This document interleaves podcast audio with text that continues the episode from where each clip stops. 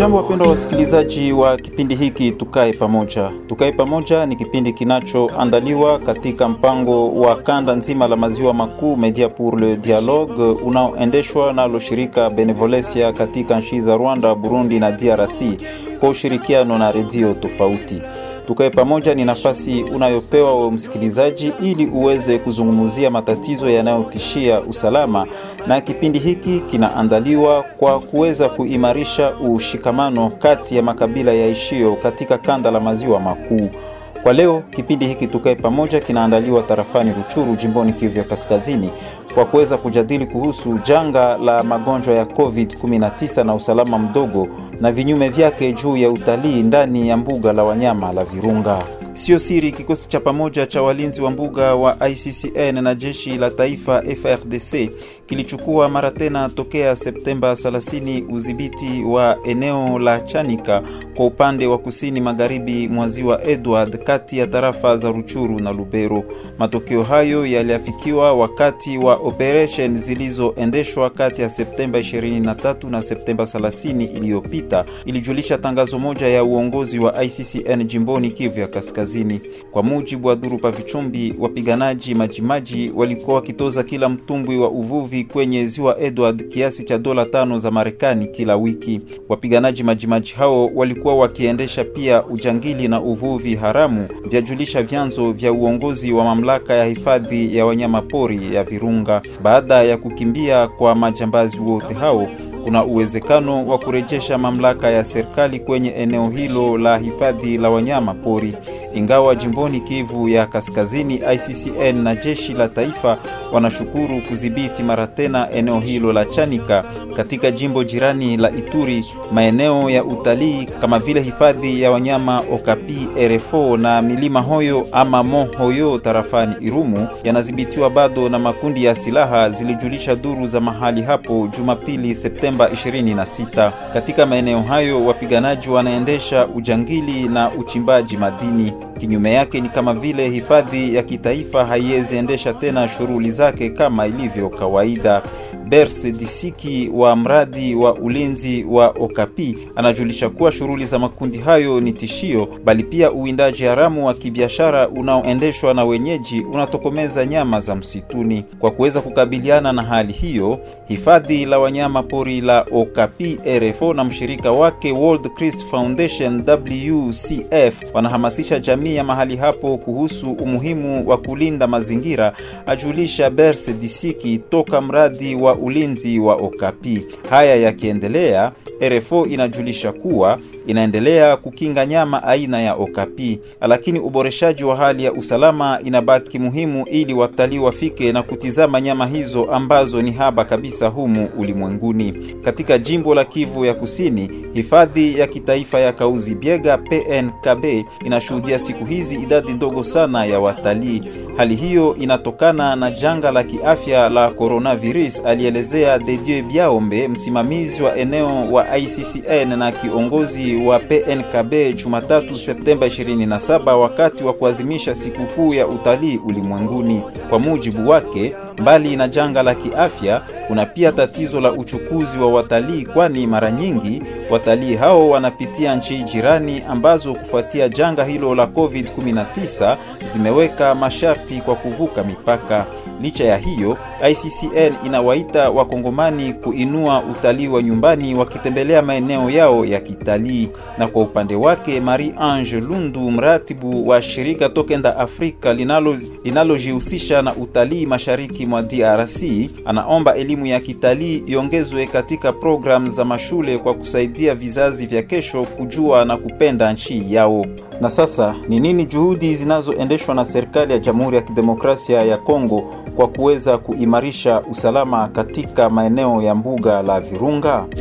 Ni nini changamoto ambazo janga la magonjwa ya COVID-19 na usalama mdogo zinaleta juu ya sekta ya utalii katika jimbo ya Kivu ya Kaskazini? Kufika kwa idadi ndogo sana ya watalii katika maeneo yetu kunakuwa na hasara gani juu ya maendeleo? Na nini ifanyike kwa kuweza kuinua utalii wa nyumbani ama utalii unaoendeshwa na raia wa nchi? Kama Hayo ni baadhi ya maswali ambayo tunajaribu kuyaletea majibu katika kipindi hiki, na kwa kuzungumzia hayo tunawapokea katika studio hii mabwana Jonas Pandasi akiwa msemaji wa jamii nyipya la kiraia tarafani Ruchuru na pia mratibu wa shirika USN ikiwa ni Union d'Ecologistes pour la Conservation de la Nature ambayo ni, ni shirika ya humu nyumbani. Bwana Jonas, jambo. Jambo bwana journalist Tunampokea pia Alain Bazia akiwa mchumi na mwalimu katika baadhi ya vyuo vikuu hapa tarafani Ruchuru. Bwana Alain, jambo. Jambo sana mpasha habari.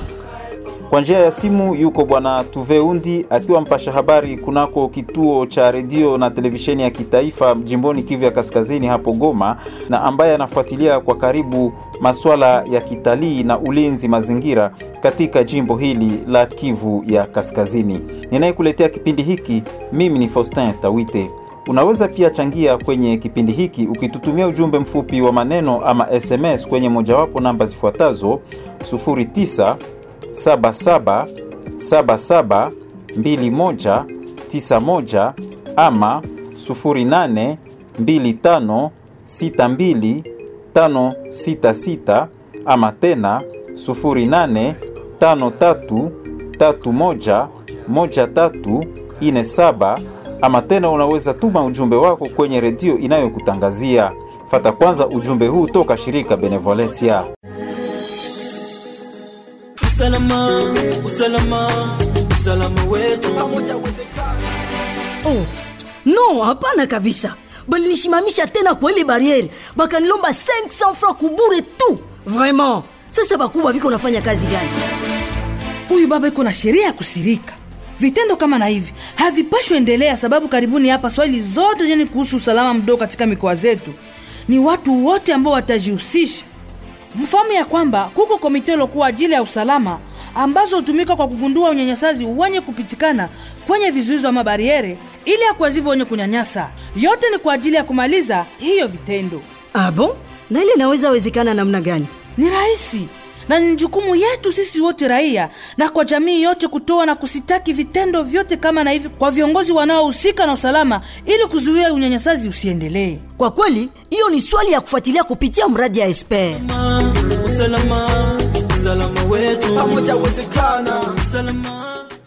Tunaanza mjadala wetu wa leo tukijielekeza huko Goma ambako tunaungana naye kwa njia ya simu bwana Tuve Undi, na kwanza tunamuuliza namna gani hali ya utalii iko katika jimbo ya Kivu ya Kaskazini tokea miaka miwili hivi sasa, miaka ambayo inaambatana na kipindi ambamo ulimwengu mzima unakumbana na janga la magonjwa ya COVID-19. utalii unateswa hii miaka mbili tangu tukuwe katika hiyo zaruba ya COVID-19 katika jimbo la Kivu ya Kaskazini. Mambo yote iliweza kufungwa, kwani dunia nzima iliweza kusimama tangu COVID-19 ilianza. Unajua wa, watu na fasi nyingi yenye wanaenda kutembea kwa katika mambuga ama ma, ma, magala mbalimbali zinazoleta urembo wa fasi zinapenda kukuwa na shurti zimoja za ya kiafya.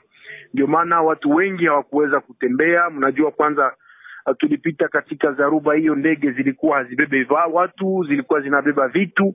Hiyo mambo yote iliweza kuharibu, uh, hata ekonomi ya nchi mbalimbali zenye zinaishi uh, kupitia utalii. Kwetu jimbo la Kivu Kaskazini hatukuweza kupita mbali na hilo. Ngila hazikukua tena zinaenda onewa uh, kupanda uh, kwenye uh, volcano uh, Nyiragongo, watu walikuwa waende, watu walikuwa nafika hata, hata kuona namna gani wa, wa, wa, walowaji wanafanya u, nani uvuvi pale vichumbi Hiyo mambo yote iliweza kuharibisha kabisa sekta ya utalii, na kwa leo uh, mambo inaonekana kuwa polepole pole, uh, kurudi kwa mstari. Tunadhani mambo itaendeka miaka zijazo. na na ile mambo yote umetoka kuelezea hapo bwana Tuverundi, eh, inakuwa na vinyume gani kiuchumi juu ya maisha ya wakaji wa kawaida wanaotegemea huo utalii? Vinyume vilikuwa vingi. Unajua, kwani eh, kwa wakati watu hawazunguki ni kusema pesa haizunguki, na wakati watu hawazunguki ni kusema uh, mila ama culture ya fasi inabaki uh, watu, watu, watu wanabaki kama wanakuwa kwenye wanasema cercle vicieux. Uh, tukamate tu mtu mmoja akisema naenda ona ngila za uh, hapo- uh, Virunga atalipa tuseme kidogo dola mia nne. Hiyo dola mia nne itaingia katika uh, mfuko wa serikali, na serikali inaweza fanya muradi ama moya ama mbili ya, ya maendeleo. Na kwa sasa uh, tukumbushe kama katika jimbo la Kivu Kaskazini kuna convention uh, kati ya mbuga la Virunga ICSN na wakaaji wa mahali kusema uh, kila malipo ya, ya permi moja kwenda na gori uh, kunakuwa 30% inarudia mu makazi za, za maendeleo. Ile nayo iliweza ku, kusimama uh, na wakati mi nasema mi neno na gori seki ndakamata taksi bo kama mi siende na gori taxi ata, atalala njala mtoto wa taximen atafukuzwa masomoni hiyo yote inakuwa shida. Mimi mwenyewe niko na, na restaurant fasi moja hivi ama mi nauzisha matunda barabarani ama mi nauzishaka mai ama mi nauzisha uh, makashne par exemple kubalabala mimi ndalala njala. Hiyo yote inasema utalii ni tunasemaka kama ni deuxième secteur ya ya ya, ya, ya, ya, inaleta pesa nyingi katika nchi eh, ba, baada ya, ya, ya, ya petrol. Sasa kwa sasa watu wameona kama petrol haina tena haina maana, yafaa tuweze ku- kuji- ku- ili uh, nguvu ya mingi ikuwe katika mazingira ikuwe bora, ili watu wakuje wengi, na tutaangalia vile maendeleo safi ita, ita, ita, uh, katika maisha. Hiyo ndiyo mambo yenye wa, wa, wa, watu wanaweza kujua. Na, na ile kutokuwa kwa watali, kwa utalii, wale wabeba mizigo, wale watu wa DGM, wale wenye wanauzisha mama masanamu wale wote wanakosa wataishi namna gani? Kama wageni wa, wa, wa hawa- hawafiki. Ndio maana inakuwa eh, kweli na na na, na, na na kilo wakati utalii nafungiwa katika maisha ya, ya watu wote. Hata hata hata mwenye anauzisha petroli ama carburant kwenye station at, ata, ataangalia eh, effectivement flux yake ya kazi itapunguka kwani hakuna wateja wengi Aha. Sasa tuambie, kuna tatizo pia la upungufu usalama katika maeneo yetu haya ya Kivu ya Kaskazini.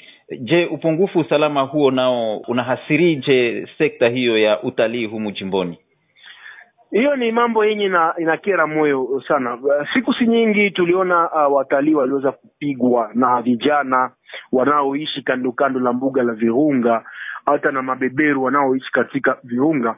Ina, inaleta uh, sura mbaya katika um, dunia nzima kuona kama watu wanaishi katika usalama mdogo. Naam, huyu alikuwa bwana Tuveundi akijibu kwa kipindi cha kwanza cha maswali yetu. Acha turudi basi humu studioni, bwana Jonas Pandasi. Mnamo siku za hivi karibuni, ICCN na FRDC walijulisha kuwa wamedhibiti mara tena eneo la kilomita mraba 148 kwa upande wa magharibi mwa ziwa Edward, ambayo hivi karibuni ilikuwa ndio ngome kubwa kabisa ya wapiganaji majimaji, na eneo hilo lilikuwa likikaliwa na wakaaji ambao walikuwa wenye kutafuta mashamba katika mbuga la Virunga. Hebu tuambie, una mtazamo gani kuhusu kudhibitiwa mara tena ama kukaliwa mara tena kwa eneo hilo na kikosi hicho cha pamoja FRDC na ICCN? Asante sana bwana mpasha habari. Jambo la kwanza ambalo tunaweza kusema ni kuweza kupongeza kwanza kikosi hiki cha e, wanajeshi wa FRDC pamoja na kikosi cha ICCN kwa kazi kubwa ambao wameweza kufanya kwa ajili ya kuweza kuwafukuza hao mabandia na kufanya kwamba waweze kumiliki tena eneo hizo kwa upya, kwa kuwa mara na mara tumeendelea kulalamika, mara na mara raia wameendelea kupaza sauti kulingana na magumu na mateso ambayo walikuwa wakipitia kutokana na ile ambayo wale mabandia walikuwa wakitendea raia, walikuwa wakiwanyanyasa, wakiwalipisa pesa eh, kila mara juma kusudi uweze kufanya uvuvi. Kila mtumbu ilikuwa ikilipa eh, elfu kumi za pesa kikongomani kwa juma na mara na mara watu walikuwa wakitekwa nyara, raia walikuwa wamesumbuka sana, na ikiwa e, wanajeshi wetu pamoja na ICC wameweza ku kufyeka hivyo wale mabande na kuweza kuwafukuza na kumiliki tena hiyo eneo, tunapongeza sana, tunapongeza sana wale e, wanajeshi pamoja na wale walinzi wa mbuga la wanyama. E, je, juhudi hizo zinaweza saidia kuinua e, utalii katika eneo, katika eneo hili la Jamhuri ya Kidemokrasia ya Kongo? Ndiyo, unajua eh, katika eneo hili ama hata katika mbuga la wanyama la Virunga kunakuwa vitu mbalimbali ambavyo mara na mara watalii wanapenda kutembelea. Kunakuwa mito, kunakuwa eh, mavolkeno, kunakuwa maji na kunakuwa pia hiyo ma, malake, yaani ile ma, maziwa makuu, mabahari makubwa, na moja yazo ni hiyo bahari ama ziwa eh, ya Edward, na ikiwa tena wanaweza kufanya kwamba usalama uweze kurudi waweze kumiliki hiyo eneo na waweze kukamilisha uwepo wa serikali mahali huko, hakika tunafikiri kwamba inaweza kusaidia kwamba watalii waweze kurudi. E, je, e, hiyo inaweze, inaweze, inawezekanaje e, watalii waweze kurudi ingawaje labda kuna makundi mengine ya silaha ambayo yanapatikana huku ama kule humu jimboni Kivu ya Kaskazini? Ndiyo, hiyo inakuwa ingali matatizo, ingali changamoto kuhusu vile vikundi mbalimbali ambavyo vinamiliki e, silaha kinyume ya sheria huku na kule, ambavyo vingali vikiendelea kuweka sheria zao huku na kule, ingali matatizo, lakini tunafikiri kwamba kwa kuwa wameweza kuanja hiyo operation, sababu tunaishi katika hiyo muda wa dharura ama etat de siege, ambamo ilibidi serikali, ilibidi wanajeshi waweze kufyeka vikundi vyote vyenye kumiliki silaha na kuvimaliza kikamilifu ili kwamba utawala wa serikali uweze kuonekana mahali kote, na ndio maana tunafikiri kwamba sababu imekuwa ni mwanzo, wameanzilisha hapo, itabidi waweze kuendelesha ili kuhakikisha kwamba wameweza kumalizisha kikamilifu vile vikundi vyote, na utawala wa serikali umeweza kuonekana mahali kote, usalama umeweza kurudi, na hapo tutaweza kuwaona tena wale watalii kama vile wakati wa mbele walipokuwa wakikuja kutembelea eneo hizi za, za Vichumbi za Nyakakoma na kote ambako kunapatikana mbuga la wanyama. Na je, kuna changamoto gani ha, ambazo labda inabidi kuzitumikia ili tuweze kufikia kwa usalama kamilifu katika eneo nzima la mbuga la Virunga? Changamoto zinakuwa kama mbili, mbili ama tatu, na changamoto la kwanza kisi tunatoka kusema ni ile kuweka uwepo wa wanajeshi ndani ya hizo maeneo ambazo wameweza kumiliki upya, kwa kuwa inaonekana mara na mara hilo ni tatizo. E, wakati fulani wanafanya hizo operation, wanakimbiza mabandia kwa muda mchache, wanaondoka huko na mabandia tena wanakamata hizo eneo. Hiyo ingali changamoto, ingali shida. Itabidi e, wanajeshi wetu pamoja na wale walinzi wa mbuga la wanyama waweze kuhakikisha kwamba wameweza kumiliki hiyo eneo na wameweza kuweka maposition zao kule na kuweza kubaki huko.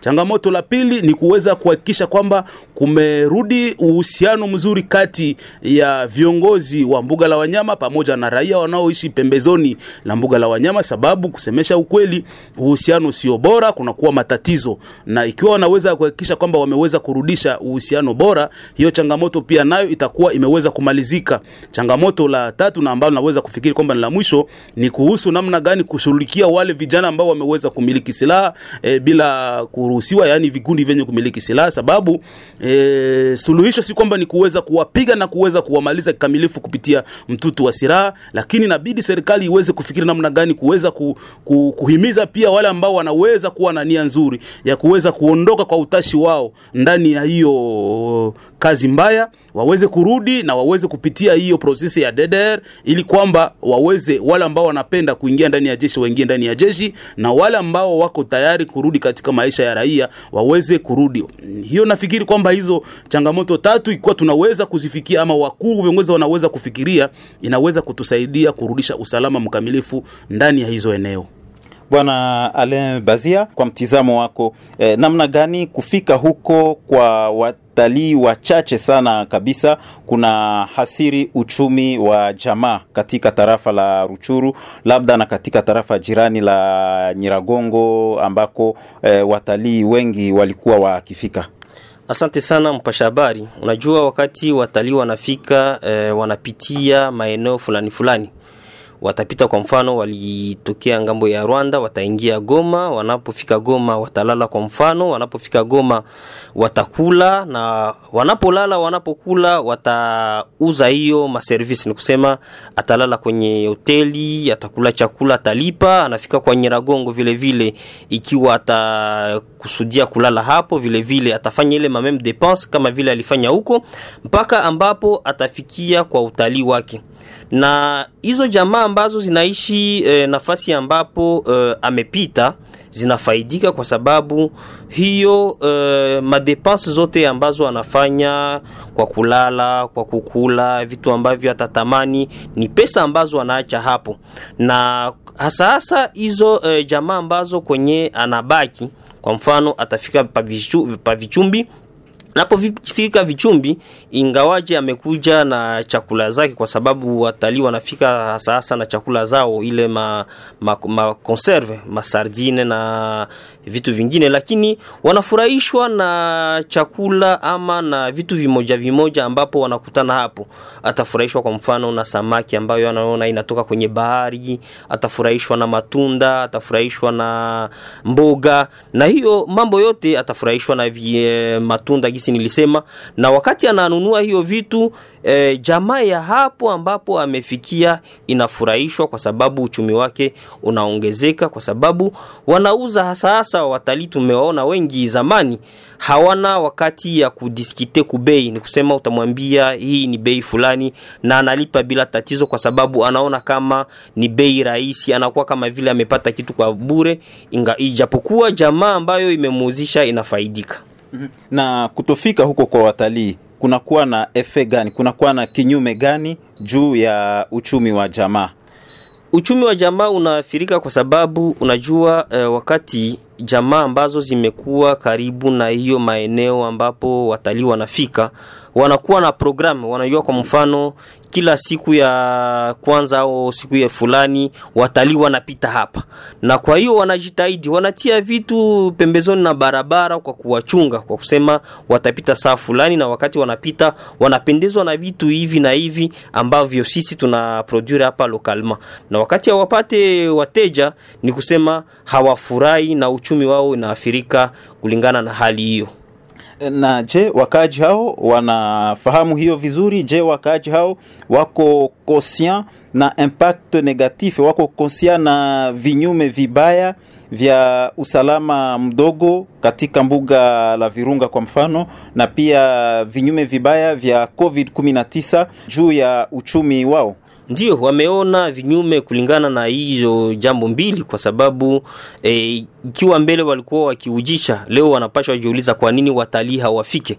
Na wakati wanajiswali maswali kama hayo ni kawaida kujua kwa nini hawafiki? Na jambo la kwanza gisi umesema utalii leo hii haifaidishe non seulement nchi mezo si jamaa kwa sababu watalii hawafike kulingana na jambo hilo la covid-19 ambapo mipaka ya nchi nyingi zimefungiwa. Kunakuwa maformalite nyingi kusema mtu atoke katika nchi hii aingie kwa hiyo. Vile vile na usalama mdogo kwa sababu wakati watalii wanafika inawa, inabidi wapate usalama bora inabidi e, wapate kuishi ndani ya mazingira mazuri kwa sababu unajua jambo la kidnapping la jambo la mauaji ni jambo ambalo linadekuraje watalii. Na hiyo yote e, menage ama jamaa za huku kwetu zinaangalia hiyo ya, mambo yote kulingana na hayo walikuwa wanafanya kama vile mavante anterieur wanajirendre compte kama ni kulingana na hizo jambo hizi mbili ndio hawauzishe vizuri kama vile walikuwa wanauzisha zamani kwa sababu watalii hawafiki Ninarudi kwako bwana Jonas Pandasi, unafikiri kuwa ni kwa kiwango gani ndio e, raia na mashirika ya kiraia wanashirikishwa wanakuwa implike e, mu kutafuta usalama ama kutafuta amani katika mbuga la Virunga kwa mfano? Kuhusu kuhusishwa, kwanza hakuna yule ambaye anatuhusisha isipokuwa sisi wenyewe, yaani mastrukturi mbalimbali ya societe civile, kulingana na hiyo bonne volonté na determination ambayo tunakuwa nayo. Sisi wenyewe tumeweza kujihusisha kwa ajili ya kuhimiza raia, kuwaonesha umuhimu wa mbuga la wanyama ama kuwaonesha ile ma valeur socio-economique et culturelle ambazo mbuga la wanyama inakuwa nazo kwa faida yetu sisi kama vile wakaaji.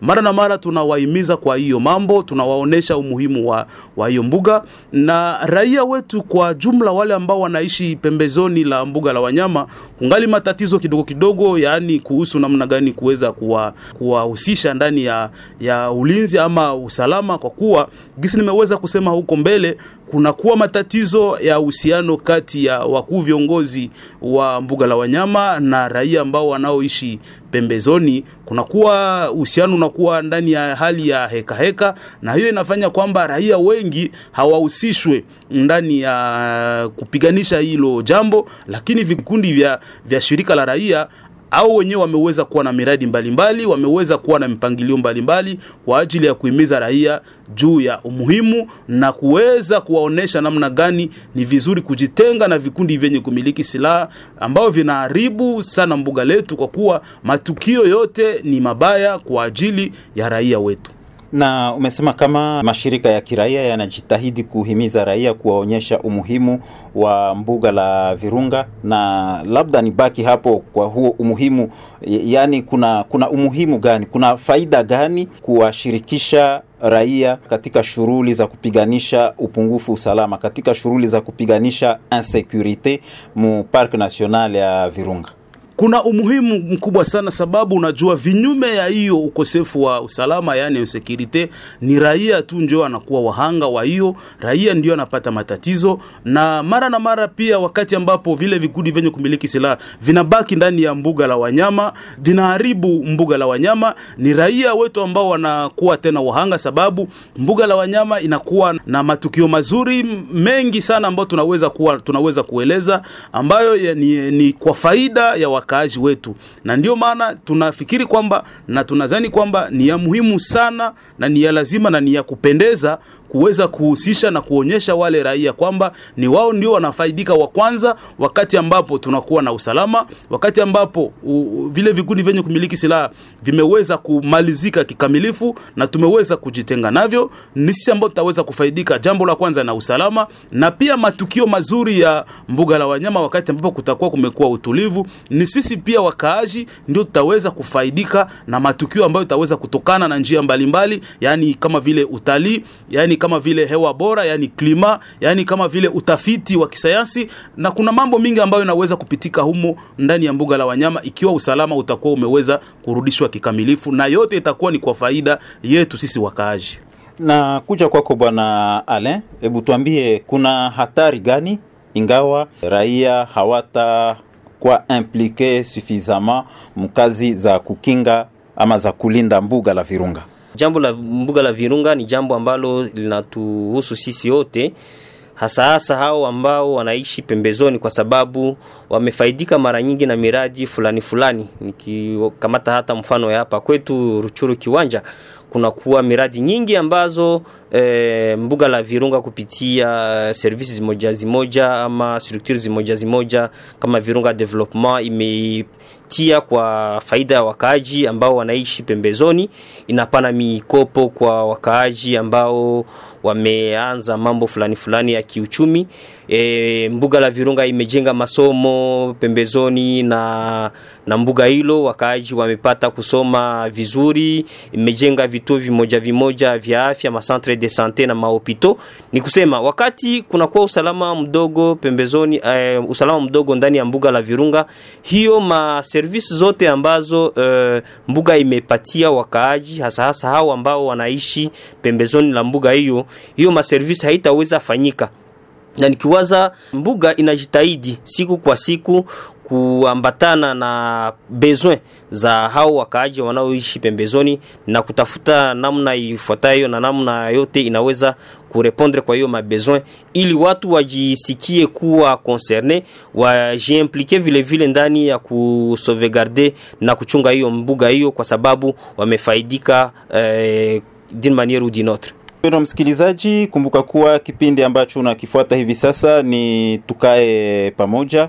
Tukae pamoja ni kipindi ambacho kinaletwa kwako na shirika Benevolencia kwa lengo la kuweza kujadili kuhusu matatizo mbalimbali ambayo yanaweza tishia amani katika kanda la maziwa makuu. Na kwa leo tunazungumzia magonjwa ya COVID na usalama mdogo na vinyume vyake juu ya utalii katika mbuga la Virunga. Tunampokea mara tena bwana Tuveundi, na kwanza tunamuuliza nini inaweza fanyika kwa kuweza kuimplike raia kwa kuweza kupiganisha usalama mdogo katika mbuga la Virunga.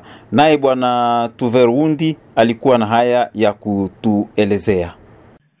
ya muhimu ni kuangalia hawa wakuu viongozi wanaoendesha ulinzi kitu gani wanaletea vijana kama kazi, kitu gani wanaletea vijana kama alternative ya kuweza kuwaokupe. Ni ni- hiyo ni plaidoyer tunafanya kila wakati, tunasema mali ya, ya, ya, ya mbuga la Virunga ni mali ya wakongomani kwanza yafaa kuweza ku, eh, kutia wale wakongomani katika hali yenye itawatuma kila wakati wanakuwa na lazima ya kupata uh, kidogo yao waweze kuipata wawe priorite.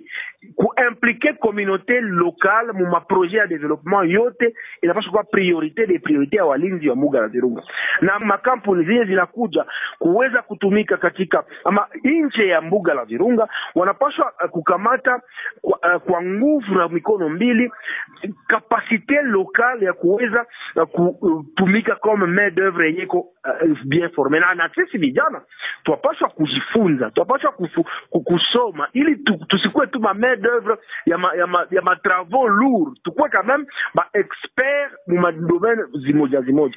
Ile mambo ika, ikafanyika tunawaza inaweza tuma hiyo uh, hiyo magrupu arme zinapunguka, kwani leo tukaangalia Lubero wengi walitumika kwenye eh, courant banakuwa na kazi wanatoka ka, ka, katika magrupe arme ba- mamwa bana- bana- balikuwa na maarme banazidepose bana- banafanya a, travers DDRR ya zamani leo uh, mpango mpya yenye wanakamata kudemobilize watu na kuwafungulia ma, ma micro entreprise ili waweze kusahau kama risasi haitajenga mgini, lakini kime ikakuwa mainvestissement zitakuwa na ma, pesa mingi zitaingia katika nchi yetu.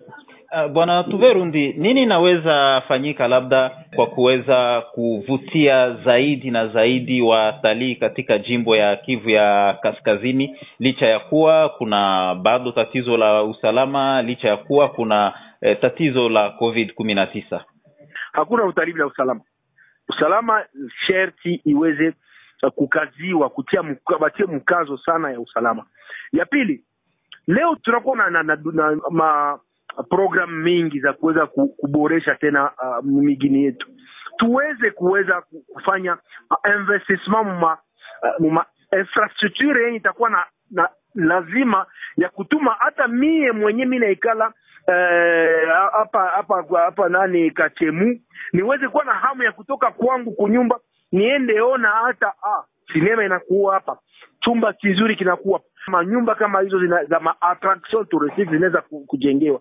Ni, ni, ni magumu wakati minatembea Ruchuru par exemple na, nakosa nitaweza kupata loisir 5 ng'ambo gani isipokuwa kwa fulani kwa fulani. Ya- Yafaa tuweze kuinvestir sisi watoto wa, wa mungini ya, ya, ya, ya Nord Kivu, watoto wa Ruchuru, watoto wa Butembo, wa Goma kwetu kwenye nyumba, ili tupate ile ma attraction zenye tunaenda tafuta nje tuweze kuzipata nyumbani, na itape, italeta uh, nguvu ya watu kuweza zaidi zaidi kushangilia na kuweza kuchangia katika utalii. Nyingine kitu ni katika masomo zetu tunafundisha nini? Tunafundisha historia gani? Tunafundisha jiografia gani uh, kwa wakaaji?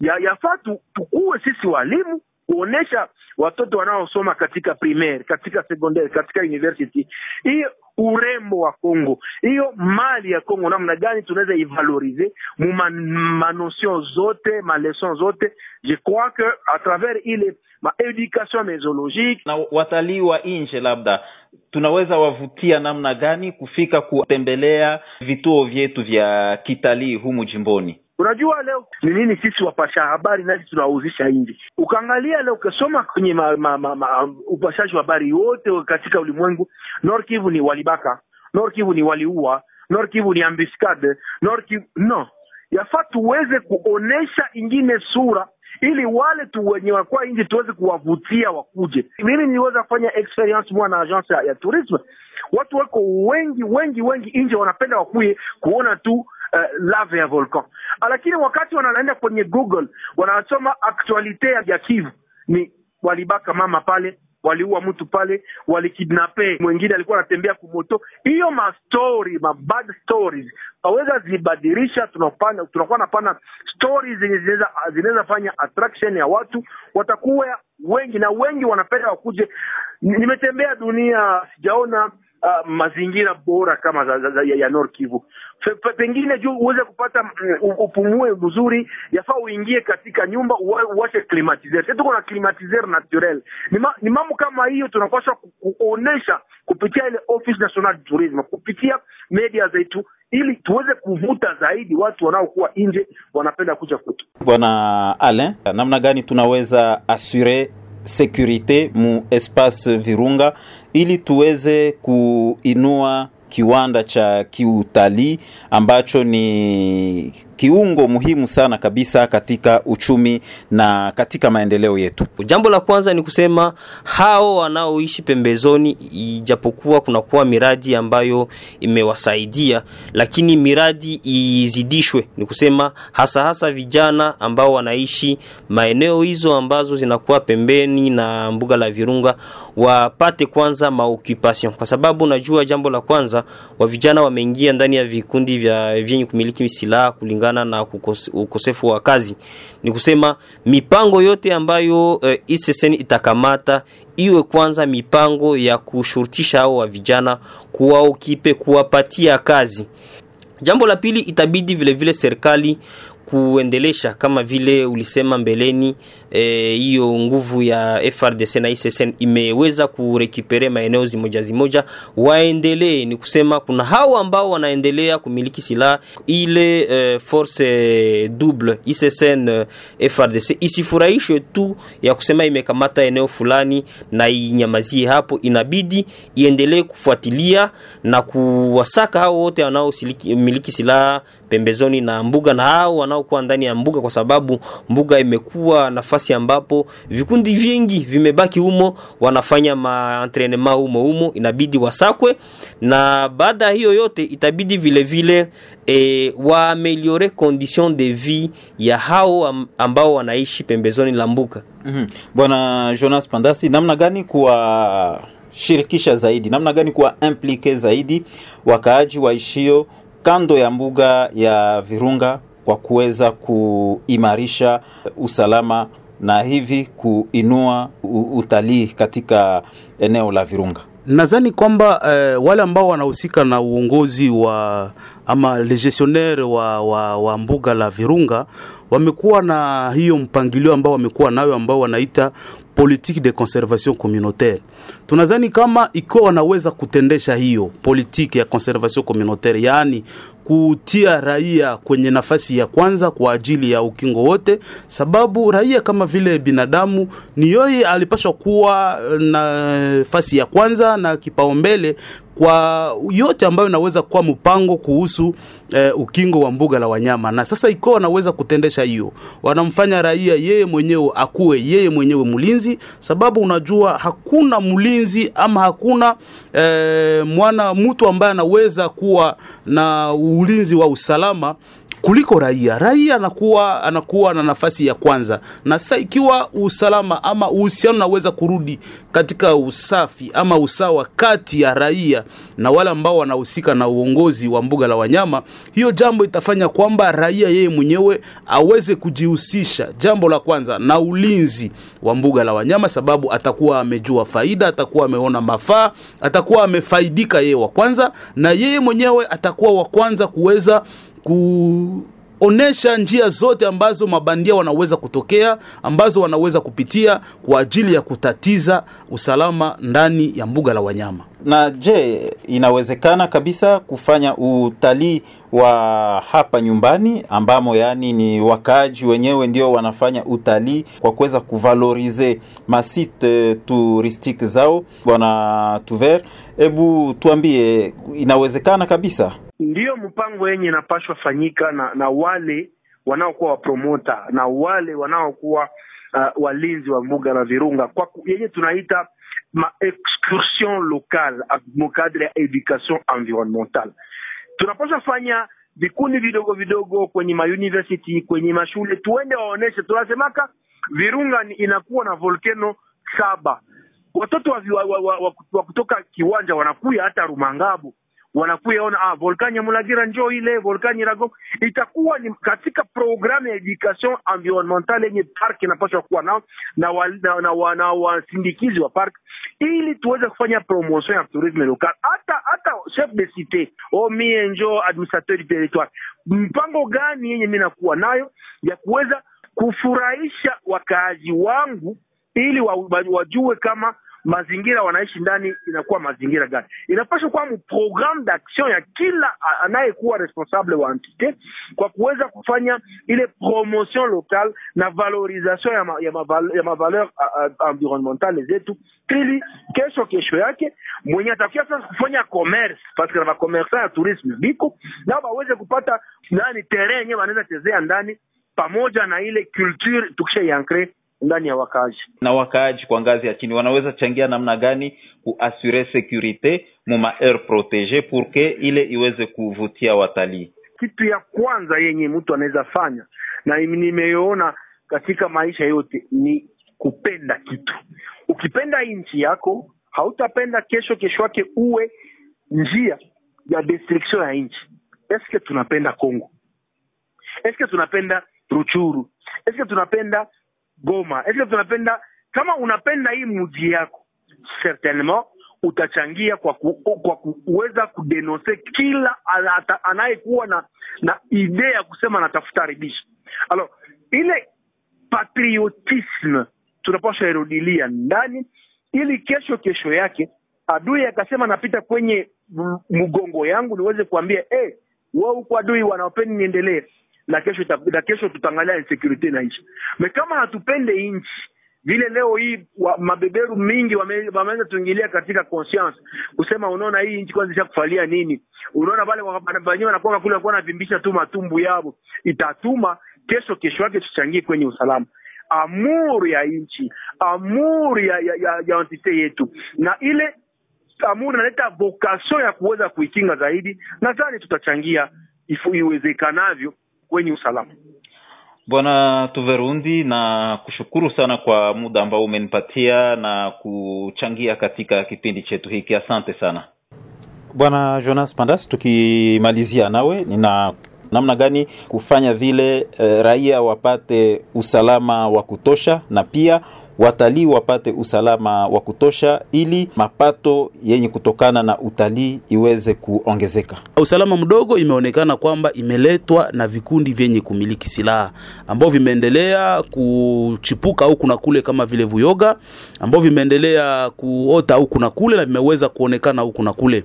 Na vile vikundi vimeonekana vimeweza kutokea huku na kule mara na mara e, wengine wakitokea sababu ya umaskini na wengine wakitokea sababu wamezani kwamba uongozi sio bora kwenye mbuga la wanyama, na tunazani kwamba ikiwa tunaweza kupiganisha hiyo jambo, yaani tukiwa ndani ya wakati wa dharura ama etat de siege, ni wakati ambapo ilibidi jeshi iweze kukamata nafasi yake kumalizisha sana vile vikundi vyote, kunyang'anya wale wote ambao wanamiliki silaha kinyume ya sheria waweze kunyanganywa na waweze kurudishwa ndani ya maisha ya kiraia, na wale ambao wanataka waingie ndani ya jeshi. Na jambo la pili, kupiganisha umaskini, yaani kuleta miradi fulani fulani ambayo nakuja kutokea kwa ng'ambo la, la Virunga, ili kufanya kwamba wakazi wote ambao wanaishi pembezoni la mbuga la wanyama waweze kupata e, faida mbalimbali mbali kutokea e, mbuga la wanyama, na hiyo itafanya kwamba ikiwa wangeweza kuwa na nia mbaya ya kuweza kuingia ndani ya msituni ama kuweza kubeba silaha kwa ajili ya hiki na kile, wataweza kusahau ile, sababu watakuwa wameweza kuwekwa ndani ya njia nzuri, na tunadhani kama kupitia pia uongozi tuweze kutia ile ambayo tunaita conservation communautaire, kufanya kwamba raia waweze kukuwa implike, wahusishwe ndani ya uongozi wa mbuga la wanyama, ndani ya ulinzi wa mbuga la wanyama, kusudi hiyo mambo ya usalama mdogo iweze kuondoka na iweze kumalizika kikamilifu.